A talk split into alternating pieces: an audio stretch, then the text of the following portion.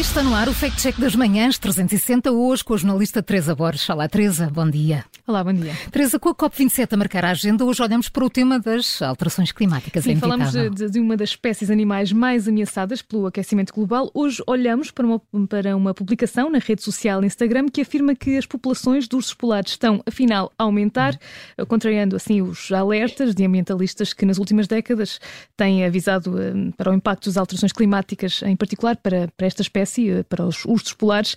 Ora, o autor desta publicação escreve mesmo que a realidade é outra e inclui também uma captura de ecrã de uma alegada notícia do Financial Post que em setembro eh, escrevia que desde os anos 60 houve um aumento de 5 mil a 10 mil ursos polares para um total de 26 mil eh, nos dias de hoje. E esses números são verdadeiros? Mais ou menos. É verdade que estimativas mais recentes apontam para a existência de entre 22 mil e 31 mil ursos polares no planeta. Estão também divididos em 19 subpopulações distintas, na maioria no Canadá, estão identificadas eh, no Canadá.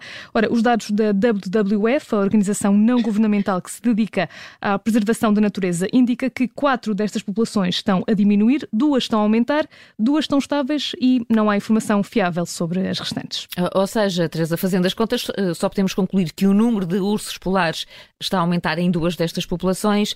Isso chega para concluir que há de facto mais ursos polares? Não, até porque, de acordo com a WWF, este aumento não compensa o decréscimo verificado nas restantes populações e não tem também em conta as melhorias que foram feitas no campo da monitorização de espécies. Ora bem, sendo assim, eh, não se pode afirmar, é impossível afirmar com rigor que as alterações climáticas não estão a ter impacto nesta população, certo? Não é possível, até porque, lembra também a WWF, os bancos de gelo estão a derreter a um ritmo de 14% por ano devido ao aquecimento global e isso vai ter implicações para as populações de ursos polares no futuro.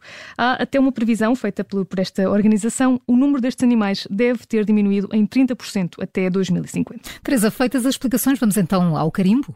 Carimbo laranja, a hum. publicação é enganadora. Não é possível afirmar com rigor que o número de ursos polares está a aumentar e que isso é também um sinal de que as alterações climáticas não são reais. Carimbo laranja no Fact Check das Manhãs 360, hoje com a jornalista Teresa Borges. Amanhã há mais para ouvir, sempre por volta das 20 para as 8 e a qualquer hora, em podcast.